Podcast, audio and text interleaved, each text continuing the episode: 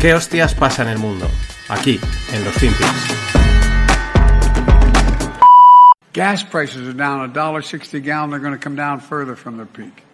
And inflation is coming down.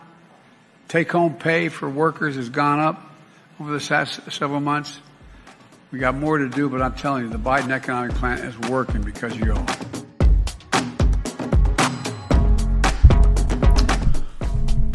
Hola, no financieros. Vamos con otra semana más. Creo que es la número 8 del año. Creo que es la 8. Sí, sí.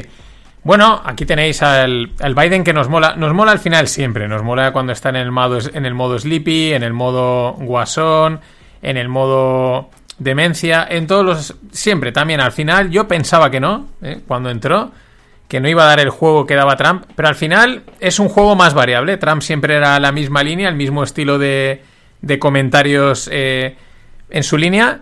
Y, y Biden pues va jugando, es más polifacético, bueno, tiene diferentes caras. Aquí tenemos pues la, la americana guayona, The Biden plan is working because you all, ¿no? dice ahí al final.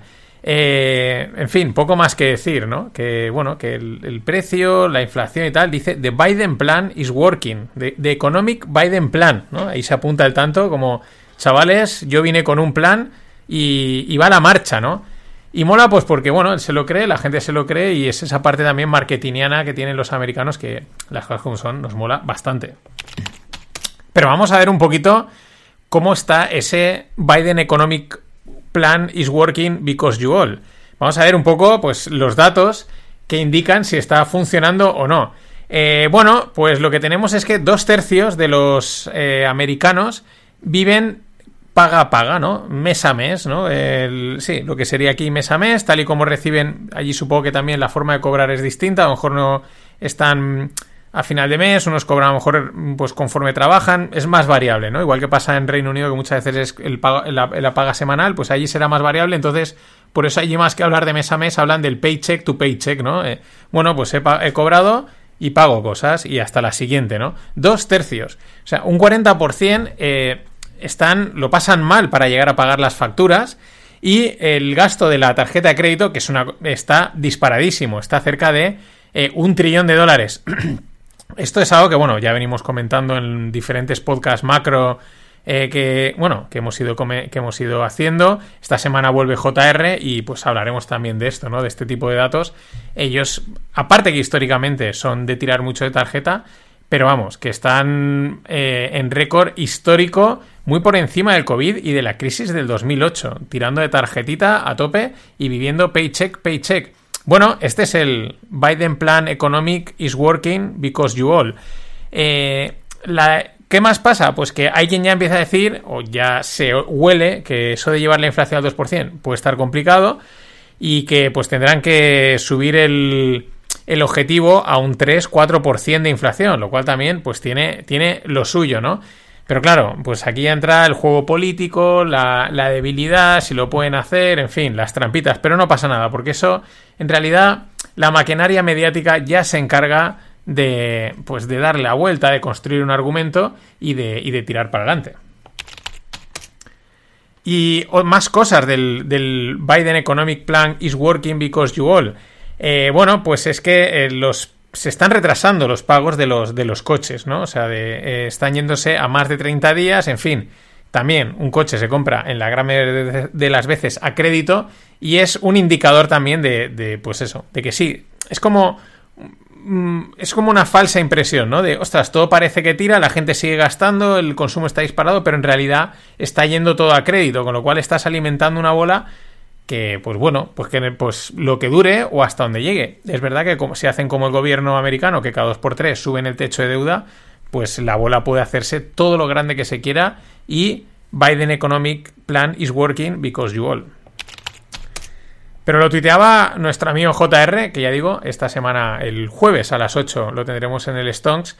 Y, un poco el, ciclo, ¿no? El, el, bucle en el que está metido la Fed que es un poco lo que Zem Karsan, del que luego también hablaré, que es un market maker, eh, lleva diciendo desde hace mucho tiempo, ¿no? Y no solo él, sino también otros, otra gente de mercado, Fed y sin a box, ¿no? La Fed está en una caja que aquí diríamos con una especie. Aquí la traducción sería más bien callejón sin salida, ¿no? No, tiene salida, ¿no? Y, y, JR lo explicaba muy bien en un tuit. Decía, al final, el mercado, ¿no? Los mercados financieros dependen de lo que diga la Fed. Es muy importante lo que diga el Banco Central eh, americano y eso impacta en los mercados, ¿vale? O sea, el mercado depende de la Fed. Luego tenemos que la Fed depende de los datos, o sea, ellos esperan a que salgan los datos económicos que siempre son un poco atrasados, o sea, siempre están saliendo con bastante delay, o sea, hay que darles tiempo y según salen los datos ellos toman decisiones. Eh, luego, ¿qué pasa? Que los datos dependen de la economía, de, a pie de calle, ¿no? Y la economía eh, al final depende también del mercado y de la Fed eh, si ahí hay una especie de, predicción, ¿no? En fin, es un bucle, es un bucle que, al final pues no va a ningún lado, se está como retroalimentando, si toca una cosa, toca otra y ahí está. Por eso es lo de Fed y Sinabox. Si afecta al mercado, acaba afectando eh, a la economía, de ahí a los datos, pero entonces se afecta a sí mismo, porque entonces los datos le, le obligan a hacer otra cosa. Fed y Sinabox. Pero también nos podemos ir a la teoría. Entonces, la regla de Taylor dice, y esto, pues bueno, es lo que tienen las teorías económicas o las reglas económicas, que está muy bien, o sea, no digo que no, y, y sirve muchas veces pues para entender conceptos. Luego, en la realidad, pues la realidad es otra, ¿no? Pero sí que es verdad que la regla de Taylor eh, dice que es mm, pues que los tipos actualmente de interés deberían de estar en un 10,2%. Es verdad que acorde a un gráfico del, de la Reserva Federal, pues siempre más o menos han ido acompasados eh, los tipos de interés con el, producto doméstico, el, PIB, ¿no? Siempre más o menos se ve en la gráfica, lo tenéis en la newsletter, muy bien, eh, pues cómo van, cómo van solapados. Ahora no, ahora la Taylor Rule debería estar en 10,2 y la otra cosa está mucho más bajo. Pero ya, pero lo que decimos, esto es la teoría, la regla de Taylor. Mm, estamos, como también ha dicho mucha gente, en Uncharted Territories, ¿no? En territorio desconocido, que esto, pues de momento tira, pero pues, y a lo mejor puede estar tirando así de por vida, y es un nuevo paradigma económico cuando podamos darnos cuenta, pero. Y para cerrar este primer corte, bueno, una estadística controvertida. Es verdad que ahí está el tema si la ajustas por inflación o no. Pero la pregunta es, ¿cuántos trabajadores necesita una compañía del SP500 para generar un millón de euros? perdón, un millón de dólares. Ahora versus 1985. Todo parte de un gráfico en el que eh, viene a decir que en 1985, pues para generar un millón de dólares necesitaban 8 empleados. Hoy eh, en el 2023 pues se necesitan aproximadamente 3, ¿no? Unos 2,8 empleados. Claro, eh, aquí esto habría que ajustarlo por inflación y entonces a lo mejor ya no es tan espectacular, ¿no? Yo creo que ahí, eh, independientemente de que la inflación te lo ajuste, ya te salga más que estás muy parecido, el impacto de la tecnología, de la eficiencia, de la optimización y todas estas cosas se tiene que notar. Pero no deja de ser también interesante como una métrica empresarial en general, eh, pues eso, decir, eh, ¿cuánto necesita una compañía grande para generar, pues, en torno a un millón de dólares? Pues necesita en unos tres empleados. Yo tengo una idea de el volumen, de lo que tienes que generar, no sé, es una métrica me parece interesante para a veces tener valoraciones así rápidas de por dónde deben de ir los costes o la generación de una empresa y hacer estas comparativas que siempre están chulas.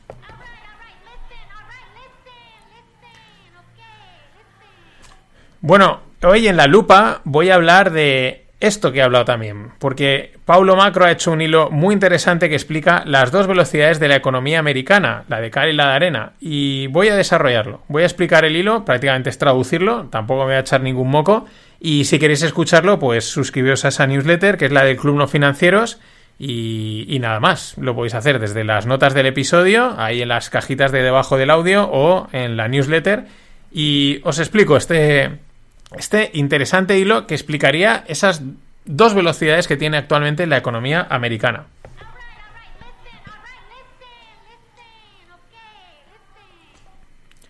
Y seguimos con las pérdidas en la banca. Bueno, ayer, eh, eh, domingo noche, en el canal de Greg hicimos ahí un directo a través de un vídeo que él había visto, que está muy interesante, es, bueno, que por lo menos nos empieza a dar una explicación de esta locura frenética que está ocurriendo en los mercados de opciones, sobre todo con las 0 DTE, que está moviendo un trillón, está haciendo unas locuras especulativas brutales, de locos. Eh, ¿Por qué están pasando? Porque estas cosas al final no son casuales. Siempre hay algo detrás, aunque pueda sonar un poco eh, conspiranoico y tal, pero el mercado no, no es tan, ay, tan naif, ¿no?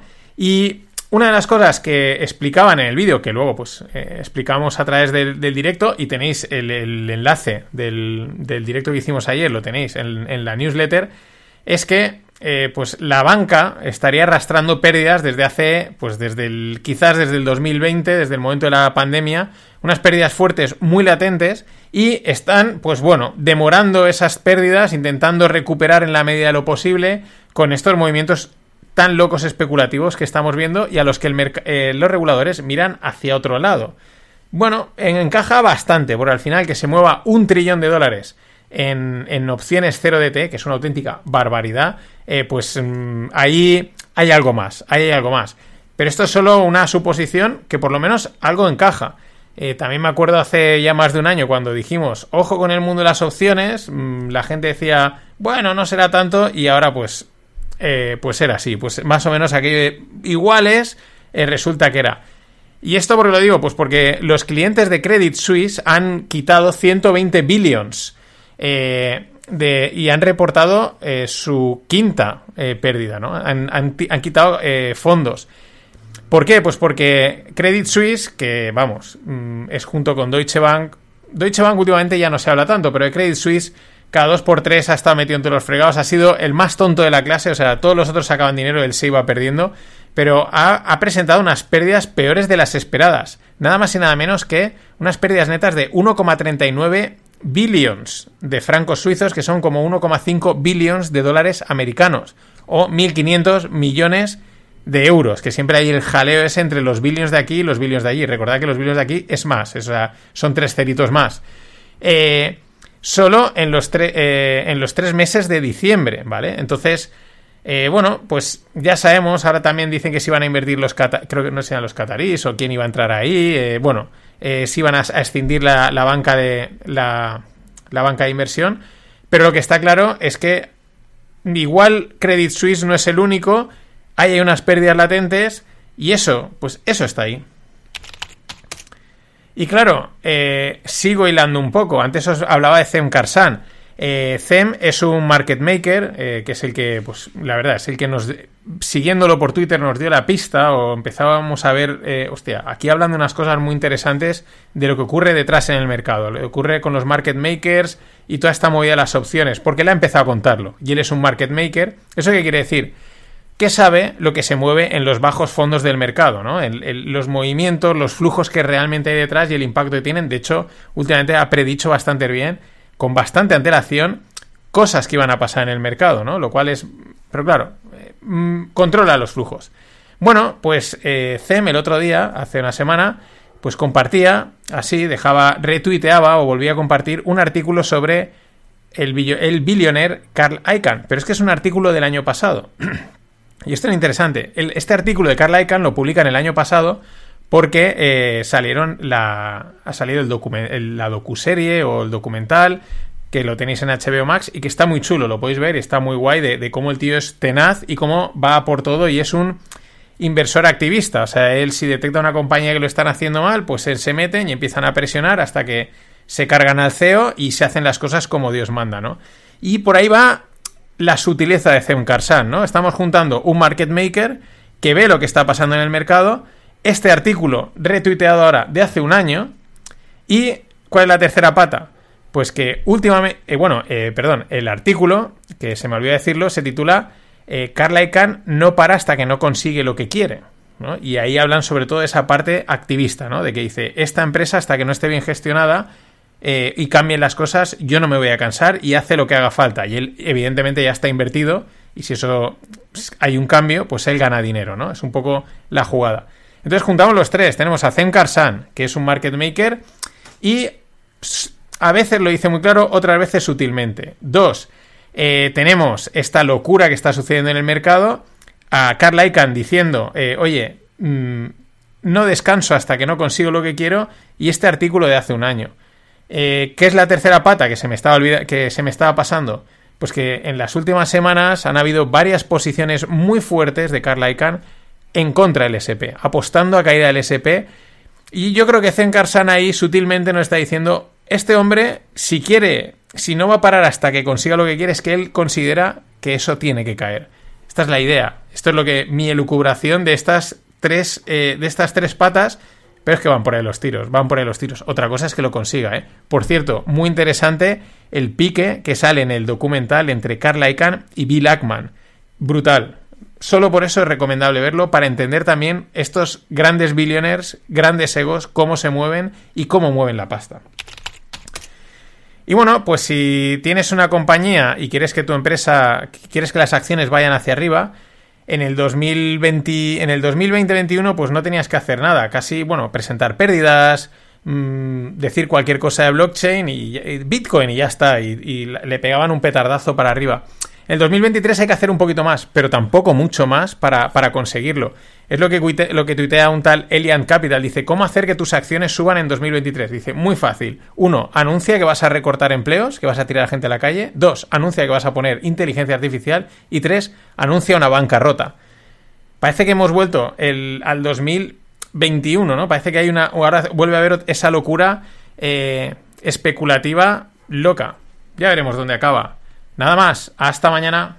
What have I told you since the first day you stepped into my office? There are three ways to make a living in this business be first, be smarter, or cheat. No, I don't cheat. And although I like to think we have some pretty smart people in this building, it sure is a hell of a lot easier to just be first. Sell it all today. Let's be clear.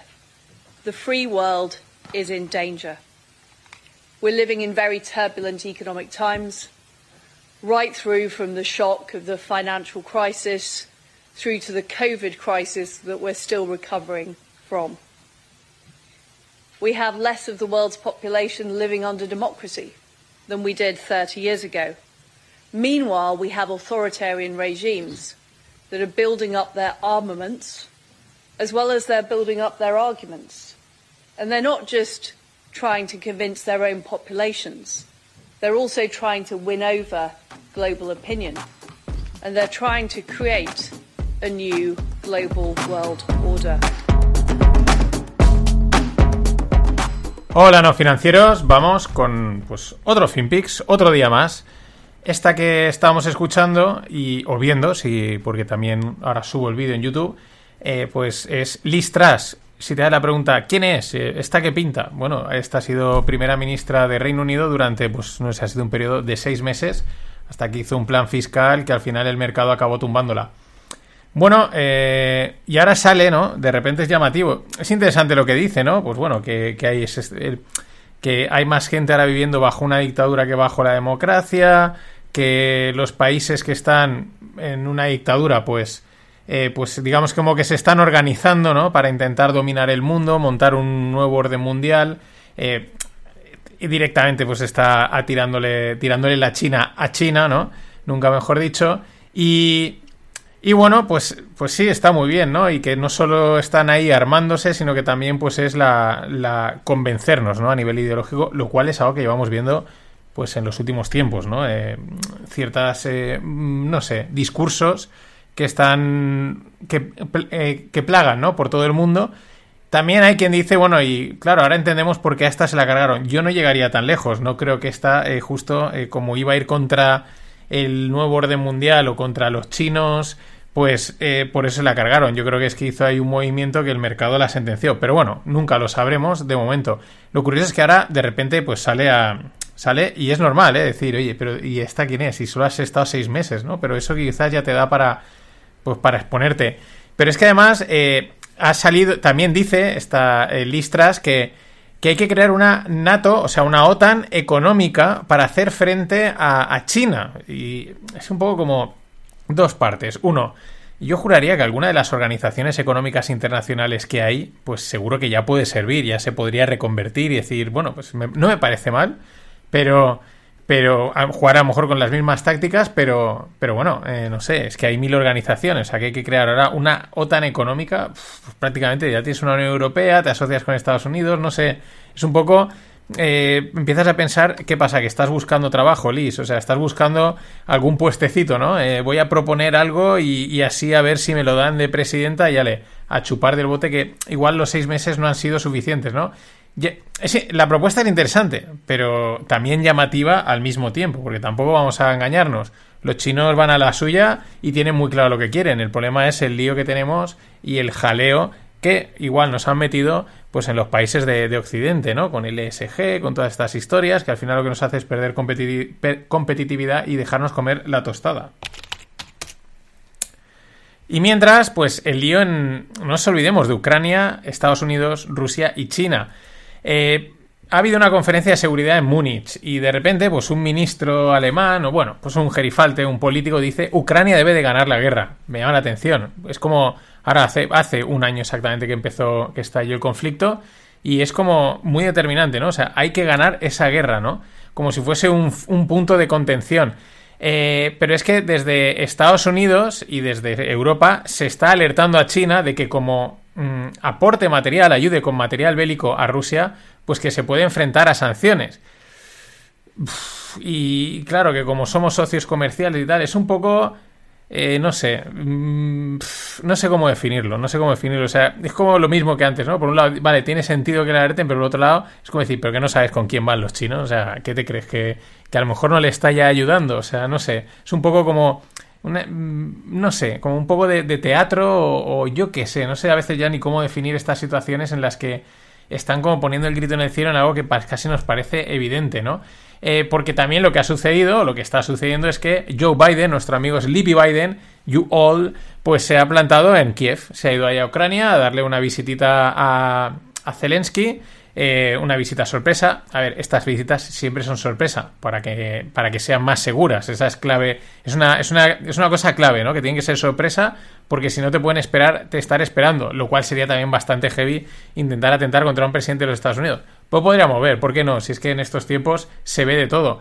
Pero, eh, bueno, sobre todo muy simbólica, muy llamativa, ¿no? La, la presencia allí de, de Biden, aunque, pues bueno, como siempre, en alguna que otra imagen, pues igual le dicen que está en Maine, en yo qué sé, en Virginia, en un palacio y se lo cree, ¿no? Porque se le ve, pues bueno, ya sabemos cómo está Biden y cómo van las cosas. Pero ahí está la ese como un año después, bueno, oye, que esto se nos había olvidado, vamos a reactivarlo, vamos a ponernos un poquito serios, que si hay que enviar las armas, que si hay que, que si China no sé qué, que si no sé cuántos, sí, cada, cada vez parece más, más teatro todavía y la pena es que eh, muere gente. Y también ha salido Putin con declaraciones. Eh, declaraciones que yo definiría estilo que si quiere bolsa. Es como, mira, a mí no me contéis rollo, yo voy a la mía y me da igual todo, lo cual tampoco nos debería sorprender, ¿no? Pero dice, me, eh, recojo aquí algunas. Putin ha dicho, Rusia tiene el derecho de, de, ser fuerte, ¿no? O sea, de mantenerse, estar ahí. Hombre, claro que sí. Dice, eh, el, problema dice que, cuando la Rusia, cuando los grandes negocios de Rusia dependen del, oeste, o sea, de Europa, de Occidente, pues es peligroso y que eso no puede continuar de la misma forma, ¿no? O sea, bueno, esa rotura eh, económica entre, si es que, entre, pues eso, entre la parte rusa o Asia y Occidente, esos dos bloques que se han hablado mucho. Dice, eh, nadie, esta me hace mucha gracia porque dice, nadie de la gente ordinaria, o sea, de la gente a nivel de, a pie de calle, de, los ciudadanos de Rusia, eh, ha mostrado algún tipo de culpa o de pena por todos aquellos que perdieron sus yates. Acordaos que una de las medidas que se hizo fue a todos los oligarcas y a todos estos millonarios rusos, pues confiscarle los yates, ponerle muchas trabas a sus negocios. Dice, a pie de calle nadie se ha preocupado. Hombre, faltaría más, amigo, faltaría más que la gente se preocupase por eso. Pero es llamativo, ¿no? Y eh, lo dice, está también, eh, dice, los últimos eventos muestran eh, que esa noción que teníamos de que el este es un puerto seguro, es un lugar seguro, Occidente, pues se ha demostrado ser falso. Esta ya es llamativa, ¿no? Porque él aún a Occidente mm, no ha llegado como tal, se ha metido en Ucrania, pero si consideramos ahí un poquito más hacia aquí, eh, es llamativo que diga que, no estáis tan a salvo, que, que, estoy aquí. Esta, esta tiene, tiene su miga esta, ¿no? Y por último, eh, una poquito más de escalada, porque siempre tiene que haber escalada. Cuando se habla de guerra, hay que. Mm, la palabra escalada tiene que estar ahí, porque así pues llega más, ¿no? Pero esta es directa. Dice: si Estados Unidos lleva a cabo pruebas nucleares, pues nosotros también haremos lo mismo. Hombre, claro, yo también quiero, ¿no? Yo también quiero ahí testear mis bombas. Pero bueno, nos venimos a Europa, dejamos la parte de la guerra y vamos un poquito más de, pues volvemos a la economía, a la desinflación, desinflación, porque es ahora como la narrativa, no sé si es la narrativa que va a cuajar, si realmente va a cuajar la desinflación o es un sueño húmedo de los bancos centrales. No tengo ni idea. Pero eh, desde Schnabel, del Banco Central Europeo, dice el amplio proceso de desinflación aún ni siquiera ha empezado, ¿no? Ya, esto ya se están frotando las manos de decir, guau, lo hemos conseguido, ¿no? El amplio proceso de desinflación. Es verdad que algunos datos, como ya comentamos la semana pasada, apuntan a que pueda haber una desinflación, o sea, una bajada de la inflación. Eh, ya sabéis que luego aquí hay mucho debate, si es desinflación, si baja, si no baja, pero en fin. Por lo menos también lo que nos interesa a nosotros son las narrativas y sí que habría una desinflación. Pero dice que ni siquiera ha empezado, es como vais a flipar con la que va a venir, ¿no? Aún así, y esto es lo interesante, el mismo Schnabel dice una subidita de 50 puntos básicos para marzo es necesaria en cualquiera de los escenarios. O sea, es decir, la, idea principal, vamos a seguir subiendo tipos, whatever it takes, diría, ¿no? Eh, eh, eh, hike rates, whatever it takes. Igual es la nueva frase de, de Lagarde en sustitución a, a, Draghi, ¿no? Que decía, whatever it takes para salvar el euro, pues whatever it takes para subir los, los tipos. Y esto lo confirma Schnabel. Va a haber una desinflación, pero nosotros vamos a seguir subiendo tipos. También lo dice eh, Christine Lagarde, ¿no? Que pues los 50 puntitos básicos de marzo están ahí. Y en el otro lado, eh, Goldman Sachs, en el otro lado del charco, me refiero a Estados Unidos, pues Goldman, Goldman Sachs prevé tres subidas más de 25 puntos básicos en los tipos de interés. En marzo 25, en mayo 25 y en junio otros 25 para llegar a un 5,25-5,50 en los Fed Funds, en los tipos de interés de los que hablamos normalmente. Es decir, la hoja de ruta sigue en marcha, que no se nos olvide, que no nos líen.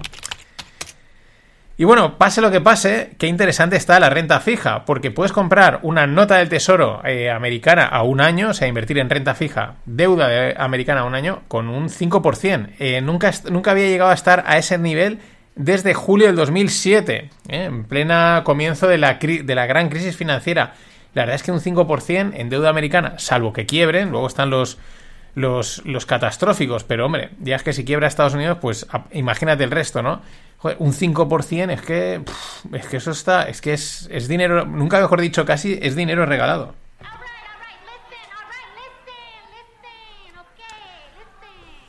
Bueno, y estamos a unos días de cerrar la caja de marzo de Scorchify.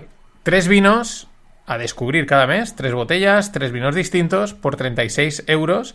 Te suscribes y cada mes recibes tres vinitos, pues que si, has escuchado el último rogle que he grabado, el 28, con Pascual Drake, eh, que es uno de los tres de Scorchify, junto con María y Luis, y es el que principalmente suele eh, elegir los vinos, aunque los eligen los tres, pero es el que más mano tiene porque es el que más de eso toca.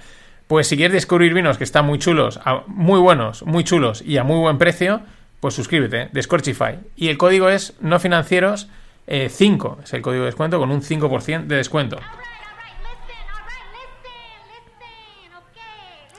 Ok, ok, qué chula es Alexandra Ocasio Cortez. Y aunque ah, al final nos acaba molando, porque si me dan quotes, si me dan speeches de estos para meter, a mí ya me cae bien, sean del palo que sean. Bueno, ahora he dicho esto y seguro que habrá alguien que tendré que ponerlo y luego no me caerá bien. Imagínate un errejón, uno de estos. Puf, eso me hunde el podcast. Pero vamos, sigamos con la inflación y, y, estas movidas, que es que al final es lo que nos afecta y es la narrativa importante, ¿no? La narrativa y la realidad.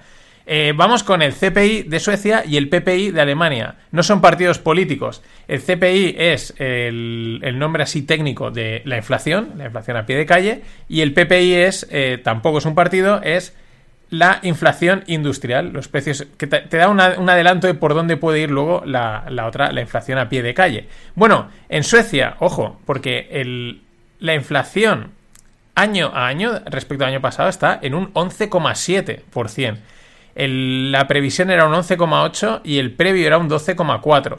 Es verdad que en el intermensual ha caído un 1, ha caído un menos 1,1%. Pero allí ya se, han marcado un 11, 12 y pico el, mes pasado en, Suecia.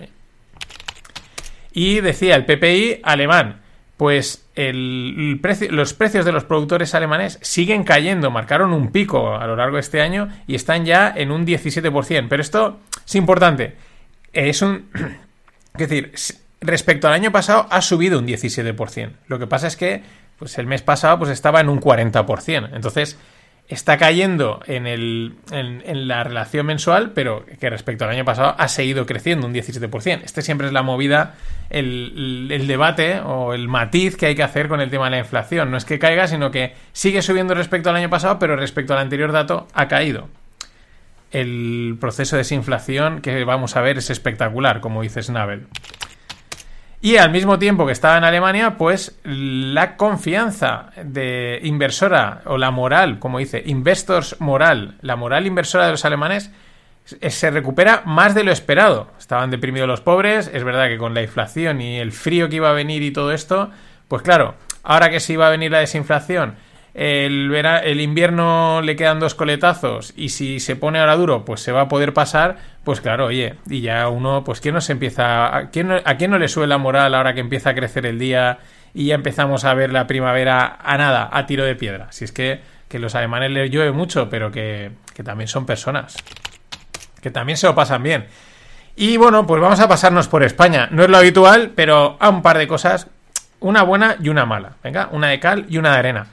Eh, las quiebras y concursos de acreedores se disparan en España. Además, la gráfica es espectacular porque eh, en toda Europa está más o menos estable este dato y en España está disparado, pero totalmente disparado. ¿Qué pasa? Que hacemos que todos los datos de Europa vayan mal. O sea, si cuando hacen la media, España es la que, la que, solo España es la que sube la media del auténtico colapso de, de, este tipo de, de, los, de los concursos de acreedores y quiebras de empresas, lo cual es un malísimo dato, pero malísimo. O sea, de lo peor que pueda haber. Pero, pues con esta nos toca lidiar, ¿no?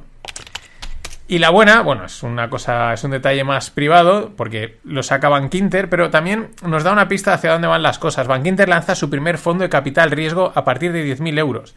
Capital riesgo es invertir en startups. Es verdad que ahora está estamos en, un invierno tecnológico, están cambiando un poco la forma de valorar las cosas, ya los unicornios ya no salen de cualquier calle, pero eh, es interesante también cómo productos que antes solo eran para inversores profesionales, como puede ser invertir en startups, hacía falta tener un patrimonio mínimo, etcétera, etcétera, pues empiezan a democratizarse, ¿no? Y empiezan también Luego ya veremos a salir a través de los bancos, a crearse para que cualquier persona, hombre, pueda invertir. 10.000 euros es un capital que mucha gente tiene eh, y, puede disponer a invertir en startups. Aquí lo que pasa es que, claro, entra mucho la mano del gestor, eh, la elección de las startups y veremos a ver esto cómo acaba. Pero es interesante, son los nuevos tiempos en los que se va a poder invertir en todo, en cualquier lugar y para cualquier cosa. Ya os lo digo. Nada más, hasta mañana. Estuve yo ahí cuando hicieron el puente y, le digo yo al, al sombrero, joder, vaya coche que lleváis. Dice, sí, pero no es mío. Digo, hombre, entonces ¿de quién es? del banco. Dice, ¿va a dar dinero al banco? Me cago en... ¿Y, y, qué te ha costado? Y dice, tres millones y medio me ha costado este coche. Y me la da el banco. Y, dice, y ahora te cuesta cinco años para pagarlo. Y si no, mira, el, banco me atiza. Digo, me cago en... Y, digo, ¿y ese? Y dice, igual. Digo, pues yo te digo la verdad. Yo si no lo tengo, no lo compro. No estoy sin él. Yo digo una cosa, como le decía, que muchos dicen, yo tengo un chico que estudia, dice, economía economía no hace falta estudiar. Eso es bien cierto, no hace falta estudiar. ¿Cómo que no? No hace falta. El hombre que gane cinco duros, que se gaste uno. Y ya está la economía. Pero si el hombre que gasta cinco, o que gana cinco duros, si se gasta seis, ya se ha jodido la economía. Do you have any financial life goals? I want to be a billionaire by 30.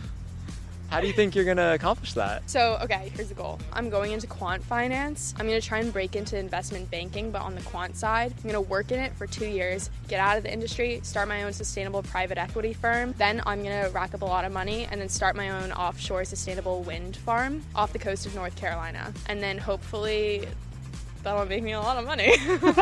wow, very ambitious. Thank you. How much money do you have now? $2,121.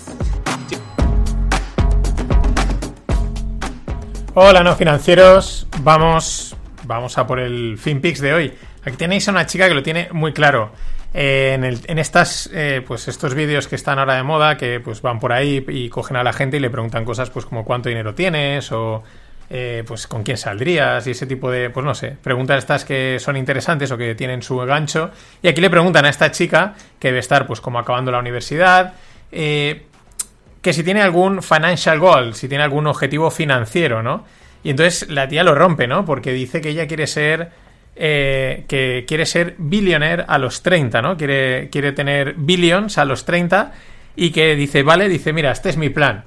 Eh, primero voy a meterme en banca de inversión en la parte cuantitativa, en la parte de, de numeritos. Me imagino que porque debe de ser pues matemática, física, alguna cosa así, entonces ve que eso le tira para ahí, aparte ahí se curran muchas horas, pero eh, se paga bien. Dice, luego voy a estar dos años y de ahí me voy a salir. Voy a montar mi propio private equity, que es pues para invertir en empresas, startups un poco más avanzadas, y entonces voy a levantar un montón de pasta y montaré una un, eh, un- una planta de energía, creo que dice eólica o solar, ahora no sé, en ah, offshore, perdón, fuera de, la, eh, fuera de la costa en North Carolina, ¿no? Y dice, y espero que eso me dé mucha pasta. Esto es espectacular, es, es la verdad, oye, la chica lo tiene muy claro, eh, clarísimo, es, tampoco digo que sea un mal plan, pero saca algo a relucir muy interesante, ¿no? Que es que hemos pasado de, de una generación inspirada por Steve Jobs y similares, ¿no? De, de ahí de, de Silicon Valley, de crear una empresa, de, de irrumpir el mundo, eh, en fin, ¿vale? Eso luego va asociado a ganar pasta, ¿no? Pero esa idea de, de, de crear, de cambiar el mundo, muy en la línea de Steve Jobs, Silicon Valley, Elon Musk and Company. Porque esto va, al final, la gente se mueve por inspiración, por motivación. Entonces hemos pasado de, esa generación que estamos ya, pues, pues, pues bueno, ya, ya donde estamos, pero ahora viene ya la nueva generación. Y la nueva generación, que yo creo que lo representa esta chica, son los inspirados por Sam Backman Freud, eh, o por ejemplo, es- esto es muy Wood, ¿no? Eh, en esa línea, ¿no? Eh, ¿Qué es? Pues, oye, yo lo que quiero son mil millones. ¿Cómo? Me da igual, o sea, no, no, tampoco quiero crear algo, aportar algo a la sociedad, ni crear un valor. No, no, no, yo lo que quiero son los mil kilos. ¿Cómo los consigo? Pues, en pocas palabras, mm, engañando, ¿no? Montando aquí algo que parece mucho, además, es muy interesante, ¿no? Dice, me voy a ir al tema de energía solar porque eso eh, puede tener mucha, mucho tirón, eh, levantar pasta, en fin. Vamos, mm, el modelo este Silicon Valley, rondas y rondas y rondas, humo y humo y humo, llevado a la máxima potencia. Pero oye, que las nuevas generaciones lo tienen claro. Dicen, joder, eh, los, los más viejos habéis estado perdiendo el tiempo intentando crear valor, crear empresas que aporten algo a la sociedad. Habéis hecho el canelo. Pero bueno, aprovechando que habla de energía, pues vamos a ver un poquito el, el- panorama de, de las materias primas de energía cómo está, porque siempre hay, siempre hay movimiento y más en los últimos tiempos. El petróleo, pues la OPEC dice que no va a tocar la producción en este 2023. Llamativo, mm, básicamente porque la OPEC, pues cada dos por tres están las reuniones, que si suben, que si, que si aumentan la producción, que si la reducen, que si el precio, etcétera. Y ahora han dicho que no van a tocarla eh, pero, y lo llamativo es que estamos a febrero, quedan aún 10 meses por delante, vete tú a saber, ¿no? Pero eh, la frase que repiten es stay pat, que es estarse quieto, ¿no? O sea, que no van a tocar nada y que no se espere nadie movimiento. Bueno, lo anotamos y veremos a ver dentro de unos meses, porque ya sabemos que estas cosas luego, donde dije Diego, digo Diego, digo, siempre me lío, donde dije Diego, digo Diego. Un saludo a Diego, que sé que me está oyendo. Eh, pero claro, es lógico lo que dice la OPEC, porque resulta que las ventas de petróleo saudí al extranjero eh, caen por sexto mes consecutivo. Mm, Bueno, pues ellos ven que las cosas está, caen. Eso no quiere decir que es que esté cayendo a lo mejor el consumo global de petróleo, simplemente es que pues, la gente ya está aprovisionándose por otro lado.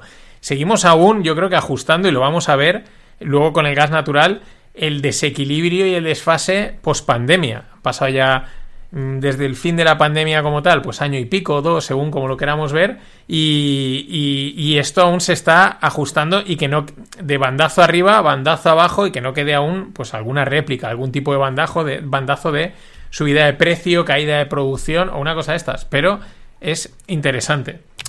Pero claro, siguiendo con el petróleo, también caen las reservas estratégicas de petróleo en Estados Unidos. Acuérdate que hace unos meses, eh, pues en julio, del, julio pasado, en 2022, anunciaban que iban a empezar a sacar petróleo en las reservas, porque claro, pues para intentar meter algo de petróleo en el mercado y que bajasen los precios y toda esta historia, ¿no? El tema es que han seguido sacando y podríamos decir a la vista del gráfico que tenéis en la newsletter o en el vídeo, pues que es que lo que veis en la newsletter, pues a la vista pues están en, mínimos del, vamos, están muy cerca de tener las reservas en los mínimos del 82, que es una auténtica pues la verdad es que podríamos decir que las han vaciado, las han secado, las, las reservas estratégicas de petróleo mm, americano. También aquí hay que ponerlo en contexto, oye, si los ¿Por qué los saudíes no van a aumentar la producción? Mm, ¿Es que ven que no va a hacer falta vender tanto? ¿Estos lo tienen, eh, tienen las reservas agotadas? Igual la famosa recesión realmente es que está empezando a aparecer. Igual, ¿no? Porque la, recesión esta ya es... no es transitoria, está, está en la narrativa. Y del petróleo nos vamos al gas natural. China eh, está para firmar un nuevo acuerdo de largo plazo que le garantiza más control sobre el mercado global de gas natural, ¿no? Los chinos a la suya, o sea, aquí esto ya lo hemos dicho, eh, nos van vendiendo rollos, nos van contando historias, que si no sé qué, que si el SG, el no sé cuántos, pero ellos van, ellos tienen muy claro sus necesidades y cómo cubrirlas. Y punto. Y vosotros hacer lo que os dé la gana. Nosotros vamos a la nuestra y pues también por eso en ese sentido a priori les va bien. No nos olvidemos que eh, la bola de grande sigue ahí, que a veces se nos pasa. Claro, ya han pasado casi dos años, pues, pues eso yo creo que ya está absorbido o no, o está ahí y, nada, pues ahí está, ahí está esa bola. Mm, pero bueno, que ellos, pim, pim, pim, pim, a lo suyo, eh, asegurándose un control cada vez mayor del gas natural global. Pero claro, piña de caída, la piña la que lleva el gas natural. En Telegram, en el grupo de Telegram del Stonks, hay dos. Está el grupo de no financieros, más tranquilito, comentamos alguna cosa de vez en cuando. Y el Stonks, pues que es un poco más activo, más relacionado con el podcast que tengo con Greg.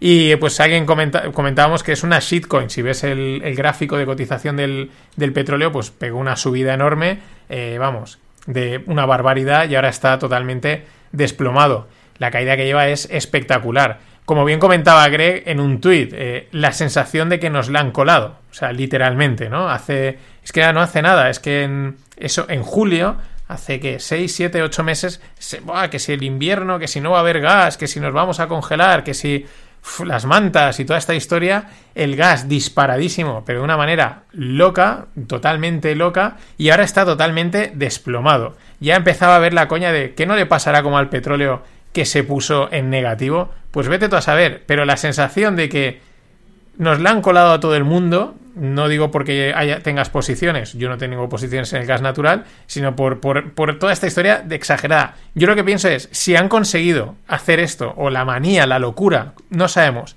ha conseguido esto con una materia prima como es el gas natural, que no es una shitcoin que la mueven cuatro tíos desde su ordenador en su casa, pues eh, imagínate lo que pueden hacer o se puede hacer con cualquier otra cosa. Y Goldman Sachs dice que este año ellos anticipan eh, escasez de commodities eh, everywhere, ¿no? Widespread, ¿no? O sea, en todas las commodities que haya escasez. Claro, esto te lo están diciendo ahora que ya está, que están cayendo los precios, ¿no? Como por ejemplo el del gas natural. Mmm esta, esta a mí me huele, no lo sé, a, que están colocando papel, ¿no? A que, a que eh, porque claro, si te dicen que va a haber escasez de commodities, lo que quiere decir es que va a subir, ¿no? Va a haber ahí una... Eh, la, la demanda va a seguir, la oferta se va a estancar y por lo tanto debería de subir. Pero, eh, claro, mm, igual están acabando de colocar los últimos papeles que le quedan y diciéndole a la gente, sí, sí, comprad, comprad, que esto se va a disparar. Pero es que ellos aún les quedan, no les quedan ahí, en fin, papelitos. Luego darán la, la siguiente, que es comprarlo todo cuando suba.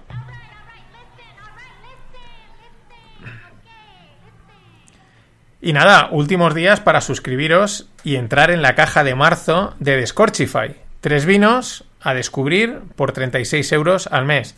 Tres vinos que están siempre, molan un montón. Mola la historia que tiene el vino, eh, tanto la historia, la narrativa como la producción del vino son vinos que muchas veces no son conocidos a un precio del que nos gusta pagar, ese que está entre los 8, 10, 12 euros y que están buenos. O sea, la lección que hace Pascual mola mucho, así que ya sabes, descorchify.com y ahí pues te suscribes. ¿Que no tienes aún claro? Pues te suscribes en la newsletter, te van contando cositas y también tienen la tienda que puedes ir comprando. si no te los ves todos, como en mi caso, yo como no me los, como los acumulo, pues de vez en cuando entro en la tienda y cargo un poco.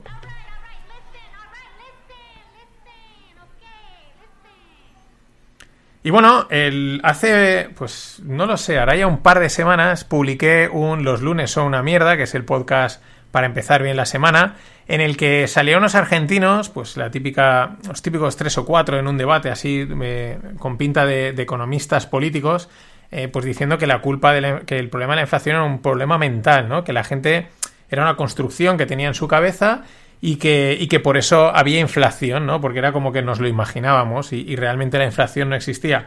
Una cosa así decían, ¿no?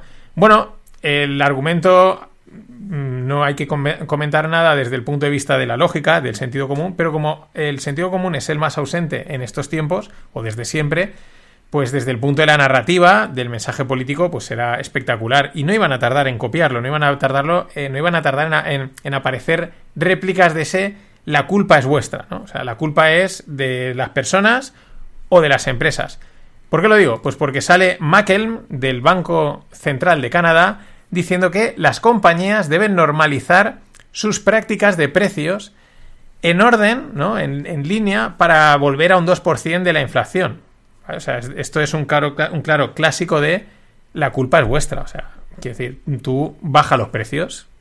Tú tienes, tus costes energéticos se han disparado un tropecientos por cien, eh, la materia prima, y tienes que subir, eh, yo qué sé, mm, la hamburguesa de 10 a 12, mm, pues no la subas y ya está, y se acaba la inflación. La culpa no es del no, no es de los bancos centrales, no es de la impresión del dinero, no es de las políticas que restringen, no, la culpa es nuestra. Uno, de la gente de la pie de calle porque nos imaginamos la inflación y de las empresas pues porque cogen y trasladan la inflación a los productos. Es que, pero ¿a quién se le ha ocurrido? Que no subas el precio y a tomar por saco. Precio y así conseguimos la inflación. Acojonante. Pero bueno, se sigue confirmando el, pues que el ESG es un caballo de Troya como una casa. Siempre se habla mucho del- del- de los sistemas de crédito social.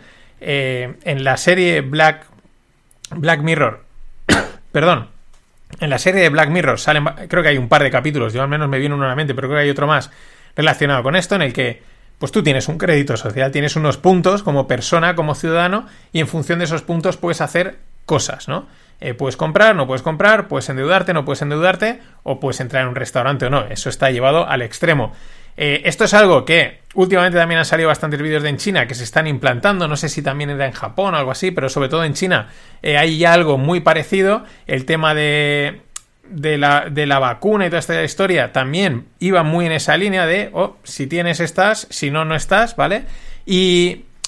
Pero ¿qué pasa? Claro, ¿cómo implantas un sistema de crédito social eh, sin así de golpe? Pues a lo que estés en un país como China, que dices, esto se hace porque lo digo yo, y te callas, pues en los países que aún no hemos entrado en esas dinámicas, pues no es tan, no directo. Y ahí es donde entra el ESG. Como comenta una, una cuenta de Twitter, además, eh, en ese sentido, fiable, eh, tras el ESG es donde se esconde el crédito social. Tú vas a tener tu nota de ESG como persona. Eh, parece ser que, eh, bueno, pues algunas de las eh, prelegislaciones o ideas que se están lanzando por Europa es eso, asociar el, ESG en el fondo esconde el crédito social. Ah, tú tienes tu huella de carbono, tus créditos de, de no sé qué y en base a eso, pues te puedes endeudar, no, puedes comprar, etcétera, pero te lo enmascaran, porque claro, directamente sería de rechazo, pero te tienen que enmascarar y te lo ponen con el ESG. Recordemos que una central nuclear ahora es verde y ya está, y te la han colado por detrás. Pero hacia ahí va, ¿eh? Hasta el gran Elon Musk, que es nuestra última salvación, lo ha dicho. El ESG es el demonio. Y bueno, para cerrar hoy, resulta que hay escasez de tomates. En- bueno, eh, parece ser que. eh, bueno, ahí el tweet que os pongo en la newsletter, pues va un poco con una cierta guasa, porque dicen el problema, la actual, el actual problema de escasez de tomates es debido al mal tiempo que ha hecho en España y en el norte de África. Alguien contesta a esta afirmación diciendo el problema es que no ha llovido, ha llovido en la zona donde no habían tomates, ¿no? Pero bueno, bromas aparte, parece ser que en Reino Unido tienen un- eh, eh, tienen la- las casas de tomate están vacías. ¿Sabes? Que parece ser que hay una escasez de tomates. Eh, la culpa, pues no es de ellos, también es nuestra. Pero claro, pues esa es una de las ventajas. Alguna teníamos que tener en España, que como somos productores de alimentos, pues muchas veces no nos vamos a va a ser difícil que nos enteremos de que hayan ese tipo de escaseces porque antes no lo comemos nosotros. Otra cosa es pues que si los ingleses, pero a los ingleses les da igual, si ellos se comen cualquier cosa, ¿qué- ¿para qué quieren tomates de calidad? Ellos que cojan ketchup o cualquier cosa, no van a notar la diferencia. En fin, eh, no es con tomates, pero es con carrots. Hasta mañana.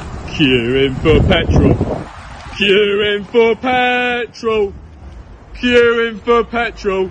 But I'm on a horse. I'm on a horse. I'm on a horse. I don't need petrol because he runs on carrots. He runs on carrots. He runs on carrots. I don't need petrol because I'm on a horse. So, number one, management company, branded technology first. Number two, real estate asset management, a company that can buy real estate and asset manage real estate. Number three, financial services. And the fourth pillar is this mechanism that's going to take some of the value and share it with the value creators. And those users are going to start using our financial services. Now, the reason they're going to use the financial services, that payments company that's charging your rent already has a real relationship with the user. And then if we are able to take this value creating mechanism and share with our residents a portion of the value, it's going to make them feel ownership. If you're in your apartment building and you're a renter and your toilet gets clogged, you call the super. If you're in your own apartment and, you're, and you bought it and you own it and your toilet gets clogged, you take the plunger. And it's, it's, it's the difference when feeling like you own something to just feeling like you're renting, from being trans- transactional to actually being part of the community. Hola, no financieros. Vamos a rematar la semana con probablemente el mayor y el mejor vendehumos que ha aparecido en los últimos tiempos, igual en la historia. Estamos hablando de Adam Newman, o Neumann, o como según el, el acento que quieras, si es hacerlo en rollo alemán, en rollo inglés, Neumann, si fuese español, no importa. Es uno, no lo sé, porque últimamente en estos tiempos han aparecido bastantes, pero este es una máquina. Es, al principio dices, pero será sinvergüenza, pero luego es- les acabas cogiendo cariño, porque hay que tener cara para seguir haciendo lo que hacen. Este es el de eh, Work, eh, ahora no me sale el nombre, lo que eran Work no sé qué, que eran los, los coworkings a nivel mundial que iba a ser mil millonarios, luego, luego se fue a una cosa de blockchain. eh, y ahora sale vendiéndonos esto, que es otra nueva inversión que le han, le han metido. Porque claro, dices, es que yo metería pasta en un vendedor así, claro, si la clave es vender, un tío que, que vende y que te lo empaqueta todo tan bonito, dices, es que por poco va a hacer pasta, ¿no? Yo creo que por eso capta siempre tanto dinero de todos los inversores, porque en este caso, pues uno de ellos es el A16, que es uno de los grandes inversores, o si no el mayor inversor de, de- startups de, de Silicon Valley, ¿no?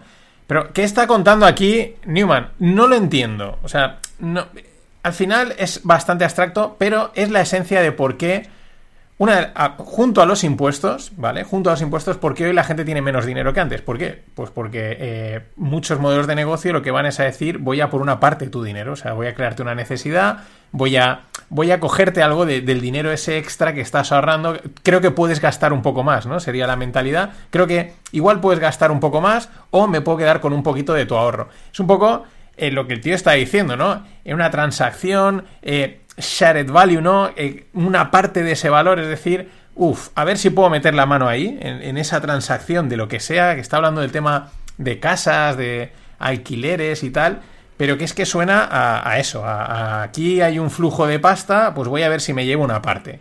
Punto. Es muy parecido a lo que eh, contaba en el FinPix ayer de la chica este que tiene su plan para ser billionaire, ¿no? Este es otro modelo y, y ya está. O sea, al final es conseguir la pasta y fuera. Y, en ese, ya está. ¿Qué pasa? Que para que cuele, pues tiene que hacer sentir guay a la gente, ¿no? Entonces, pues al final dice lo de eh, el, el propietario se siente eh, owner, ¿no? Y parte de algo, etcétera. O sea, marketing puro y duro. Hay que justificar el atraco, ¿no? Es no te lo estoy quitando a ti, es por el bien de todos, tú ahora eres mejor persona. En fin, todo este humo que le quieras vender. Es espectacular el tío. La verdad es que es es- en eso es muy bueno, ¿no? Y es que de eso va el, negocio muchas veces. El negocio no es crear valor o soluciones, sino quitarle el dinero a la gente. Lo que pasa es que hay que enmascararlo, porque si no, pues la gente no es tonta, ¿no? Pero esto es más o menos, es lo que también decía nuestro, uno de los padres de no financieros, eh, que son junto a los abuelos de la economía, pues Ismael Clemente, ¿no? Cuando decía que Claro, para quitarle un 30 y pico por cien del dividendo a la gente, pues hay que justificarlo de alguna manera. Entonces montan el, rollo eh, Green, ESG y toda esta historia. Entonces la gente, cuando le has pegado el cañazo, pues está... Ah, sí, muy bien, gracias, ¿no? Porque es que estoy co- contribuyendo a algo, más grande, ¿no? Y, es todo marketing y atraco. Atraco literalmente. Hay veces que hay negocio. Yo no estoy en contra de los negocios, pero otras veces es que es atraco a mano armada. Este es parte del atracotec, pero que, eh, gracias a Dios, también se está empezando a desmoronar.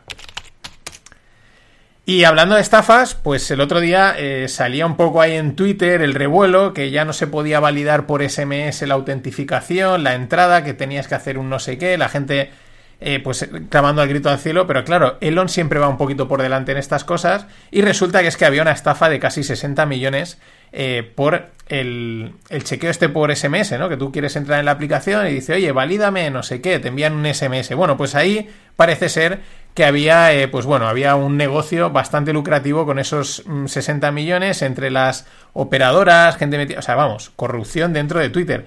La verdad es que Elon, eh, unas cosas, mm, unas cosas primero parece que no le salen, pero luego se da- te das cuenta que, ah, es que está probando, ¿no? Es que el tío está, está intentando innovar y luego está haciendo una buena limpia en Twitter.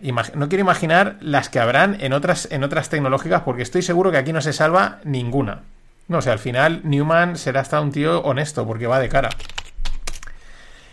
Y el otro, la otra cosa que ha causado revuelo es el, el anuncio de Meta o Facebook de que también van a sacar una verificación. Recordad que en Twitter, pues tú ahora pagas 8 o 11 dólares. Ahora explicaré los 8 o 11, que el otro día descubrí por qué era. Y, y entonces, pues te verifican la cuenta. Tiene una serie de ventajas. Y oye, pues bueno, pues el mundo de la suscripción ha llegado a Internet y hay que pagar por todo. Y veremos a ver también esto eh, cómo queda. Tiene su sentido, ¿eh? y me parece bien por un lado, pero también es verdad que al final, pues si hay que pagar por todo es imposible, ¿no? Y Zuckerberg o Meta o Facebook se suma a esto y van a sacar también un servicio de suscripción de verificación. Entonces, pues con tu DNI te verificas y entonces tienes tu cuenta de Facebook, mm, pues eso, verificada, autentificada, para evitar bots, eh, clones, copias, etcétera. En teoría no te tumban la cuenta, Eh, pero bueno. Claro, esto sale después de que lo haga Twitter, eh, Elon. Entonces, claro, es que Zuckerberg es el nuevo Gates. Acordaos que Bill Gates nunca ha querido ser el primero, él siempre ha sido el segundo, ha ido copiando, haciendo también las cosas bien, pero sabiendo copiar, que hay que saber hacerlo, y haciendo y pasta, ¿no? Y Zuckerberg pues tiene pinta de que va, de que va por los mismos derroteros. Lo que os decía, si os ha pasado, eh, si entráis en Twitter e intentáis validar el Twitter Blue, eh, a unas veces te sale 11 dólares y otras 8, 11 euros o, o 8, ¿no? Y yo no sabía por qué era. Yo digo, esto debe ser algún problema, algún fallo o algo que pasa. De hecho, yo soy todo Android y en un sitio me sale y unas veces sí, otras no. Pero otro día escuché que es que si eres Apple, te cuesta 11. Y si eres Android, te cuesta 8. ¿Por qué? Pues porque es el acuerdo que han llegado Elon Musk y Apple. ¿Qué pasa? Que, y Tim Cook, ¿qué pasa? Que en Apple eh, los pagos están comisionados a un 30% por tener en Apple Store, etcétera. En fin, ellos se llevan una tajada de un 30% de las ventas. Y, Elon Musk dijo, pues yo ese 30 no te lo voy a pagar. Pues bien, pues hacemos una cosa. Subo el precio y la gente de Apple que me pague el 30. Pero yo a los 8 euros no renuncio.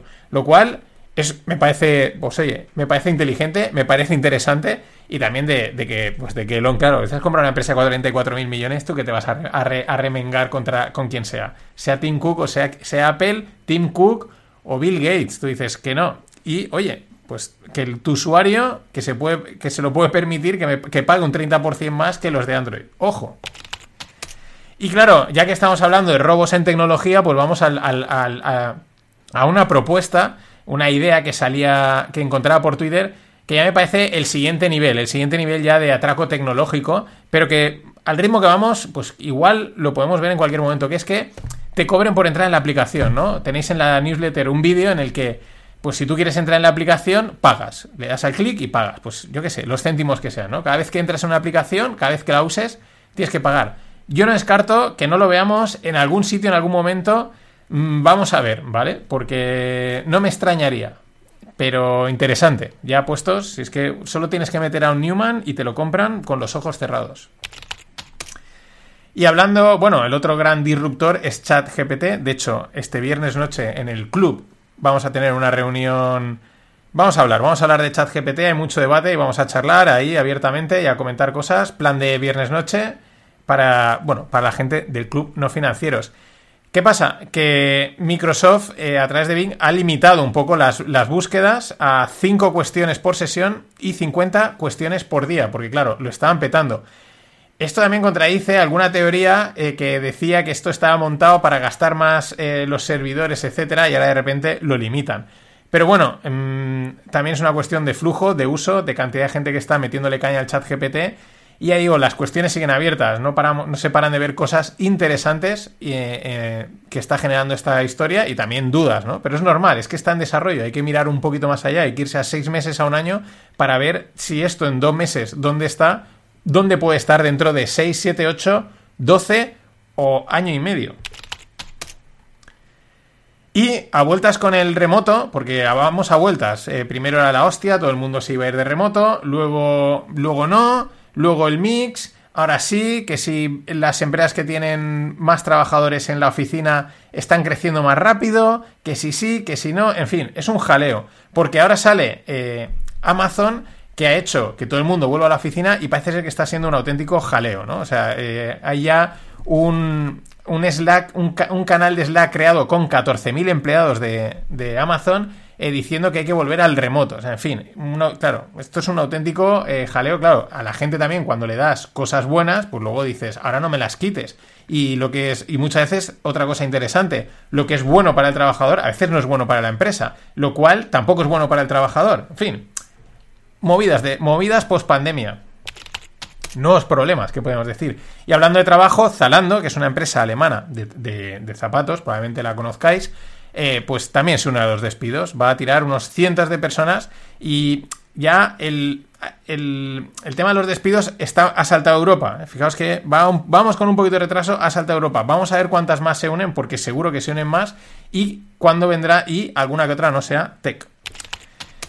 Y más cosas, Intel recorta dividendo, ¿vale? Eh, casi dos tercios eh, lo va a recortar. Esto ni es bueno ni es malo. A ver, sí que indica pues que no ven, además dicho por Intel, no ven el panorama muy allá y por lo tanto pues recortan pasta. Pero desde el punto de vista de la inversión es que es lo normal. La gente, porque ves en Twitter mucha gente, ah, es que recortan. Es lo normal. Lo normal del dividendo es que se mueva. O que lo suban, o que lo bajen, o que lo eliminen. Lo raro es que el dividendo esté quieto durante mucho tiempo. O sea, una de esas tres cosas le pasa porque son decisiones empresariales y cuando crece reparten más pasta, o a lo mejor no porque decide reinvertirla, y cuando no creces, pues no repartes. Pero es que el FinTweet parece que acaba de haber empezado ayer. Y algunos llevan ya mucho tiempo.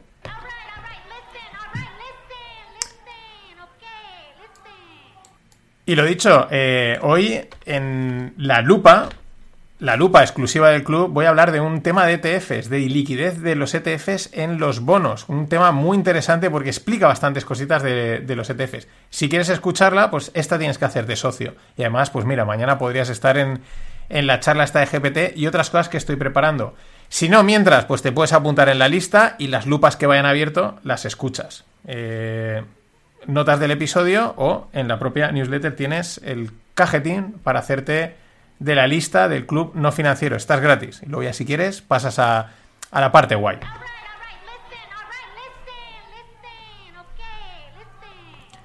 Bueno, y presentó ayer resultados Nvidia. Conclusión, malos, yo diría que son malos en general, o sea, no, no, mm, digamos, se, se, retrae todo, pero como era mucho mejor de lo esperado, o sea, dentro de lo malo, habían esperado que fuese muchísimo peor, pues se pegó un rebote la acción que te cagas. Estos son los mercados en los que estamos, o sea, un 17%, una auténtica barbaridad. Pues son malos, o sea, los ingresos del cuarto trimestre han caído un 21%.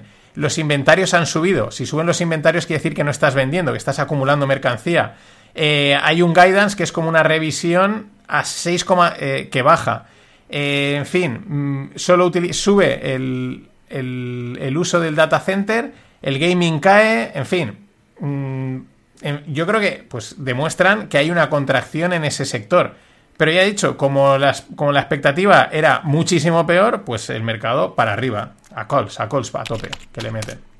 Un poquito de, de de cero DTS y cositas de estas, seguro. Y bueno, dos noticias o tres que se explican en conjunto, aunque sean de distintos países. La primera, Binance está pensando en retirarse de, de Estados Unidos porque ve que el crypto crackdown escalates, o sea, la, el ataque al mundo cripto, el romper el mundo cripto, eh, escala, ¿no? En Estados Unidos. Están como están dando un pasito más allá las autoridades, metiendo más control y claro, eso ya no interesa, lo cual también es significativo, que si van a meter más control, tú te vayas de un país, quiere decir, quiere decir cositas, ¿no?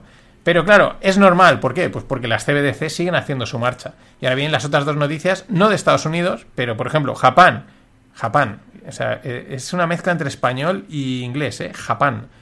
Japón, eh, pues va a lanzar eh, su programa piloto de CBDC, de Central Bank Digital Currency, en abril. Rusia, todo lo contrario, pero, o sea, del otro palo, pero lo mismo, va a sacar también su programa piloto del rublo digital en abril. Siguen los programas pilotos, sigue la investigación en las CBDCs y yo creo que tienen saldrán y tienen claro que las quieren sacar porque les da poder y les da control. Lo que tienen que encontrar es la excusa de colarlas. O sea, es como el SG este, pues te necesitan montar algo para eh, metérnosla. Y, ahí está. Y vamos con una historia que no mola, algo que ya comenté en algún FinPix. Mm, parece ser que detrás de el Manchester United, el club de fútbol Manchester United, uno de los más grandes en cuanto a facturación y también grandes, o sea, es una auténtica máquina de hacer pasta como el Barça o el Madrid, pues está en venta y Qatar parece ser que es uno de los bidders que se hizo, de los ofertantes o de los que se quieren quedar con ellos. Ya lo dije, en la historia de Qatar y de estos países van a por el fútbol europeo, lo van a tumbar, van a acabar con él. De una manera u otra, eh, no sé por qué razón, pero seguro que van a acabar y este va a ser un ejemplo. Y de una historia que no mola a una historia que mola. Hay un billionaire, eh, ¿cómo mola hablar de billionaires? El billionaire inglés Jim Radcliffe, que es el de la empresa Ineos, que es una empresa de química y cosas así. Bueno, pues el tío resulta que no estaba nada contento con el rediseño que hicieron del Land Rover Defender en el 2016. No le molaba, o sea, dice, joder, se han cargado la esencia de este, el típico Land Rover, ¿no? Antiguo. Y entonces él ha decidido sacar su propia compañía y crear su propia versión. O sea, dice, oye, pues como yo lo quiero, pues lo hago mi compañía y que se sigan haciendo coches con ese diseño, eh, con un 4x4. Claro, este, los, caprichos de millonarios ya van a ese nivel, al estilo Elon. Pues me compro esta compañía de 44.000, pues lanzo una compañía de coches y, a tomar por saco. Pero es que los coches ya no van a ser lo mismo. Eh, TikTok, ojo a esto, TikTok eh, ha llegado a un acuerdo, está llegando a un acuerdo con Mercedes-Benz para eh, que TikTok esté integrado dentro de los próximos coches de la clase E. Esto, pues bueno, mm, aparte del punto de marketing, de no sé si a Mercedes-Benz le interesa eh, asociarse con TikTok, no tengo ni idea, mm, pero apunta algo que hemos que creo que comentamos en un Distonómica y alguna vez, pues creo que en, el año pasado en algún FinPix también comenté que los coches van a dejar de ser coches como tal. O sea, si quieres conducir un coche, pues te irás a los cars o te irás a un circuito y te, darán el coche de marchas. Pero si el coche va a ser autónomo y te va a llevar, por ejemplo, de Valencia a Madrid, pues esas dos o tres horas, pues algo tendrás que hacer. Si te va a llevar, o en 15 minutos, si te va a llevar en, al centro comercial en 15 minutos y tú no vas a hacer nada porque el coche te va a llevar, pues algo tendrás que hacer. Pues el coche va a ser un centro de entretenimiento. Lo hemos visto en, en presentaciones que han hecho en ferias de tecnología con altavoces, con pantallas, pues casi una feria andante. Y esto es un ejemplo de hacia dónde van los tiros. Nada más. Eso ha sido todo por hoy, por esta semana. La semana que viene, más. Que voy a contar, ya os lo aviso, el lunes voy a contar lo de la bola de Japón, que es que es acojonante. Va a ser, va a ser de coña el, el podcast del lunes. Buen fin de. Ladies and gentlemen, the weekend.